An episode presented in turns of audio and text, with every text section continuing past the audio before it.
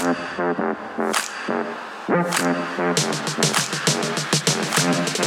you. Bom dia, bom dia, bom dia, meus queridos minhas queridas. Mais uma ficção de ideias chegando hoje, dia 21 de junho de 2022, terça-feira. E olha só, estaremos pegando a estrada daqui a pouquinho, umas 10, 10 e meia da manhã, indo para Rio do Sul e depois Ituporanga, onde nós entregaremos mais uma, mais uma não, mais duas palestras né, do projeto Reconstruindo o Futuro. E olha só, posso dar uma dica para ti, cara? Ó, se você recebe meu e-mail, vai lá e leia ele. Olha só o título: O Segredo da Derrota que está por vir. Um baita e-mail que falando sobre a questão da sensação da vitória falsa que nós temos muitas vezes. Vai lá, leia, eu tenho certeza que vai fazer sentido. Vamos começar fazendo a nossa análise de mercado, porque ontem o bicho pegou, hein? Petrobras ontem tomou pau, né? Novo presidente interino foi anunciado. O antigo presidente, que ficou apenas menos, né, na verdade, 60 dias, é, pediu eh, demissão do cargo e tem várias coisas aí, vários ingredientes para. Ontem era feriado nos Estados Unidos, né? Acabou que o mercado ficou um pouquinho mais lento ontem, né? com um pouco menos de grana, mas várias coisas interessantes aconteceram. Então, olhar com muito carinho mesmo os movimentos da Petrobras, porque afetam diretamente a nossa inflação aqui no Brasil, né? As energias hoje elas são responsáveis, muito responsáveis, não só no Brasil, mas no mundo inteiro, e aqui também para a questão da inflação. Como falamos ontem, né? A inflação, o aumento dos combustíveis, o último, ele vai impactar mais ou menos em 0,2% da inflação no Brasil, né? E a gente inclusive vai falar hoje sobre frete rodoviário, sobre impacto em, em vários outros aspectos também econômicos, tudo para que você tenha ingredientes para o seu dia. A economia ontem, então, o Ibovespa, né, com o feriado nos Estados Unidos, movimentamos aqui 22,5 bilhões de reais na Bolsa de Valores. Ela não passou, ultrapassou os 100 mil pontos, ainda está abaixo disso. E ontem praticamente ficou estável, né? 0,03 de eh, subida na Bolsa de Valores, a Ibovespa aqui no Brasil. O dólar, por sua vez, ontem subiu 0,82%, sendo cotado a R$ 5,19 no final do dia. Como falamos, lá fora, né, SP500, Dow Jones, Nasdaq, nos Estados Estados Unidos era feriado, né? E a bolsa de valores estoque 50 né, na Europa, ela aumentou 0,91%.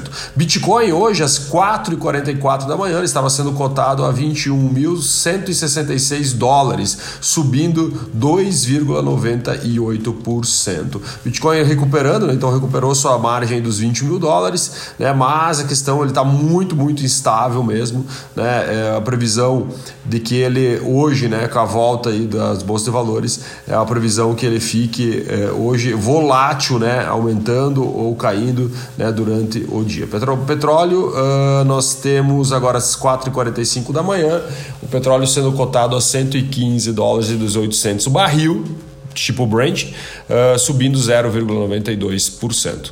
Vamos falar agora sobre umas notícias da economia aqui no Brasil. Né? Fernando Borges, então, novo presidente interino da Petrobras. O bicho velho já trabalha há 40 anos na companhia, então ele vai assumir né, esse cargo até o conselho executivo ali uh, realmente firmar a posse da eleição do novo presidente. É muito importante nós acompanharmos, como eu falei, esse movimento, até pela questão do impacto que gera né, hoje os combustíveis em nosso uh, dia a dia. Lembrando que não é tão simples assim, né? a Petrobras é um dos ingredientes da alta dos combustíveis, mas não é o ingrediente, então é importante também nós abrirmos um pouquinho os olhos e entendermos como funciona né, todo esse mercado para chegar no final da nossa na bomba de combustível nós pagarmos o que nós estamos pagando. A essência da colaboração não está mais nas criptomoedas. Lembra que a gente falou ali sobre uh, as criptomoedas? O objetivo da, da, criptomoeda, inclusive, quando o Bitcoin ele foi lançado, era para que ele tivesse um lastro que não acompanhasse o mercado. Né? Vamos dar um exemplo. Ah, o mercado lá das, das empresas de tecnologia, ela está caindo né, por causa do futuro, volatilidade, blá blá, mas em teoria o, a criptomoeda não teria uma ligação direta, né? Só que, cara, é o psicológico, né? Ou seja, quando tu tem um ativo de risco, por exemplo, como você investir no futuro das empresas de tecnologia, o Bitcoin também é um ativo de risco. Então, as pessoas ali que estão com o dinheiro na mão para tomar decisão, né, que estão comprando e vendendo, ele fala assim, pô, cara, onde que eu vou balizar essa questão do meu anseio, né, dos meus medos. Né? E eles conectaram isso às empresas de tecnologia e também é, olharam muito a questão da volatilidade de algumas coisas. Né? Então, quando eu tenho um juro mais alto, automaticamente, como nos Estados Unidos, automaticamente é muito mais saudável pegar esse dinheiro e investir aonde eu sei que eu vou receber do que colocar um dinheiro no futuro de algo que é incerto. Né? E é, que é algo mais incerto do que o Bitcoin, onde ele não tem um lastro real, né? são só as pessoas, né? oferta e procura que faz o preço subir ou descer. Então, essa volatilidade da criptomoeda, né? até ela realmente ter algo mais tangível para se firmar, ela vai, vai acontecer. E nós voltamos o preço do Bitcoin de cinco anos atrás, no sábado, né? Chegamos ao impacto né, de voltar a 2017. Poupança brasileira, saldo dos brasileiros no primeiro trimestre de 2022, quebra uma sequência positiva. Então foram sete trimestres positivos, tivemos uma queda agora no T1 2022, ou seja, primeiro trimestre de 2022 de 6,1%. Uma das causas é o sentimento de controle da doença, que muito muitas pessoas, muitas famílias guardaram dinheiro com medo do futuro e agora, quando começa, entre aspas, voltar mais ao normal, eles eh, começam a perder esse medo do consumo. Né? Então, o Brasil não é um país eh, que tem eh, um cenário poupador agressivo, né? Nós não somos um país tão poupador. Então, nesse momento onde liberou, por exemplo, ah, fica tranquilo, o emprego está de boa, não sei o que, as pessoas vão lá, tiram o dinheiro e acabam consumindo. E até mesmo para manter o nível de consumo, né? olhando para a inflação. Por exemplo, gente vai falar depois da cesta básica, com aumento de mais de 10% no último ano. Número de inadimplentes bate recorde no Brasil, assim como o número de poupadores cai, o número de inadimplentes também sobe. Desde o começo do ano, mais, mais 2 milhões de pessoas se tornaram inadimplentes no Brasil. Então foram total somados 66 milhões de pessoas inadimplentes. Pessoas inadimplentes são aquelas pessoas que realmente têm algum tipo de conta atrasada. É a maior quantidade histórica desde, desde 2016, quando começou a medir-se esse índice. Dívidas chegaram a 271 bilhões de reais, né? E quais são os setores aí que mais uh, levam hoje inadimplentes? Né? Cartão de crédito, né? Que tem 28,1% dos inadimplentes. Depois nós temos as financeiras, né? Que saíram de 9,6 agora para 12,4 esse ano. Né? E nós olhamos aí também outros setores, como conta de água, luz, 22%, eh, varejo, 12,5%, serviços, 10,4%, telefonia, 7,3% e outras aí securitizadoras Aí vai, boa pergunta, o que, que é, né? Acho que, bom, 2,1%. Eu vou depois pesquisar e posso responder para vocês amanhã.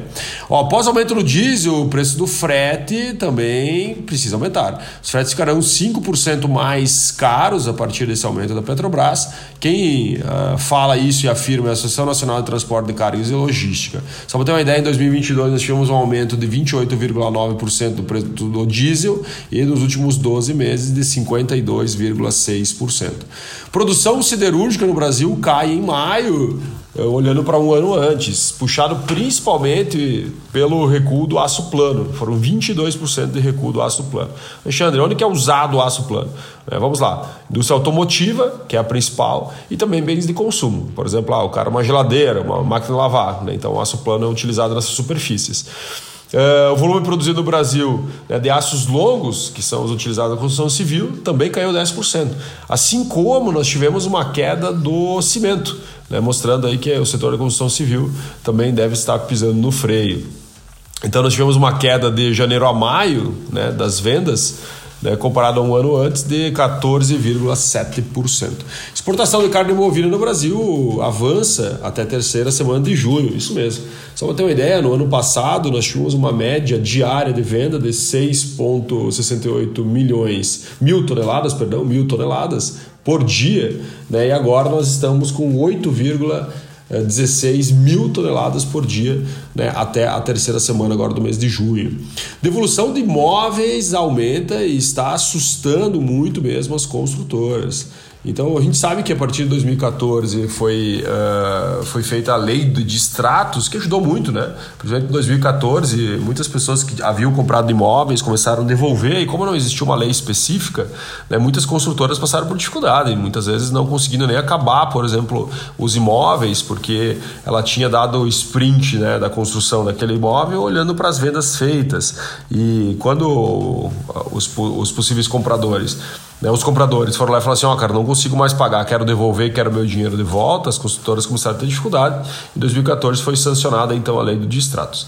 Mas de qualquer forma, existem algumas decisões judiciais que estão reduzindo as multas firmadas na lei, na, no contrato, né, balizadas na lei do distrato, justamente olhando pela situação financeira de quem comprou o imóvel. Isso está deixando realmente as construtoras com o coração na mão. E aí vem uma coisa muito, muito engraçada que é o quê? Engraçado não, né? Preocupante que é a possível insegurança das construtoras no futuro delas construírem outros imóveis, né? o que vai dificultar também o mercado da construção civil. Vou imaginar o seguinte, que você é uma construtora, você vai começar a construir e você vende na planta, você vende lá com uma entrada, por exemplo, e parcela não sei o que, não sei o que, e de repente as pessoas falam assim, oh, não consigo mais pagar, não consigo mais pagar, e o juiz vai lá e decreta que o cara vai pagar uma multa menor do que estava previsto no fluxo de caixa da construtora. Então o que, que vai acontecer, velho? Vai dar ruim. Então pode ser que nós tenhamos problemas problemas né, no lançamento de novos imóveis, justamente com esse sentimento de que talvez as coisas aconteçam de uma forma não planejada. Outra coisa que vai acontecer é a exigência de maiores garantias, de valor mais alto de entrada, também travando o setor da construção civil. Só para ter uma ideia, em 2019 nós tivemos 9.701 casos de distrato, 2020 12.555, né, uma alta já de 30%. E aí, em 2021, nós tivemos 13.104 uh, casos né, eh, de, de extratos. Cesta básica bem mais cara, como nós falamos antes. Né? A cesta básica uh, ela aumentou 10,9% em 2022 e nós tivemos somente um produto da cesta básica que teve deflação, que foi a banana. E aqui, para a gente já caminhar para o fim, temos um, dois, três, quatro tópicos ainda para mencionar. O tópico agora falando sobre a Tesla. Olha só, algumas cidades da China proibiram, algumas cidades não, né? Um, uma, uma cidade sede da cúpula da China proibiu né, carros da Tesla nos próximos dois meses, né, nos locais de reunião. Por quê? Os caras estão preocupados principalmente com a questão da espionagem, já que os carros da Tesla são lotados de câmeras né, para a questão do, do, do, da autonomia. Né? E eles não querem que esses carros entrem nos lugares né, onde eles têm, por exemplo, né, algum tipo de evento. E isso aconteceu já há um tempo atrás, numa cidade onde o presidente né, da China foi visitar, e naquele momento ali o trânsito, todos os carros da Tesla não puderam entrar em um determinado perímetro onde estava acontecendo né, esse cerimonial de recepção do presidente da China. Enquanto isso, nos Estados Unidos, os impostos são cortados, isso mesmo. Né? Estados Unidos, né, o John Biden ontem né, de calção, bermuda e chinelo, ele comentou que uh, o país ele está olhando com muito carinho a questão do preço dos combustíveis, que também é algo que bate muito na inflação lá nos Estados Unidos.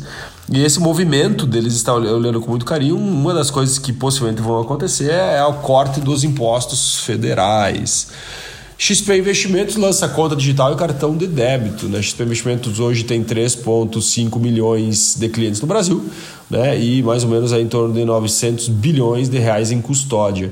E agora eles vão lançar o cartão de débito e também a conta digital, né? entrando aí em competição com os maiores bancos de varejo do Brasil. E para finalizar, Telegram Premium é lançado 700 milhões de usuários ativos, o Telegram tem, concorrente direto do WhatsApp. Né? E agora ele está lançando uma conta premium, onde você vai pagar R$ 24,90 por mês e você vai ter 15 novas funções aí para serem utilizadas. Não vou listá-las aqui. Quem sabe hoje durante o dia eu faço algum tipo de conteúdo lá no meu Instagram. Beleza, meus queridos? Muito obrigado por você estar aqui comigo. Se fez sentido, uh, manda um feedback em algum canal, manda lá no Instagram, né? dá um likezinho aqui, ativa o sino aqui no Spotify se você está no Spotify, para você receber a notificação de quando chegarão os próximos. Estaremos juntos para mais alguns movimentos. Espero que de alguma forma esteja ajudando você. Um grande abraço, valeu!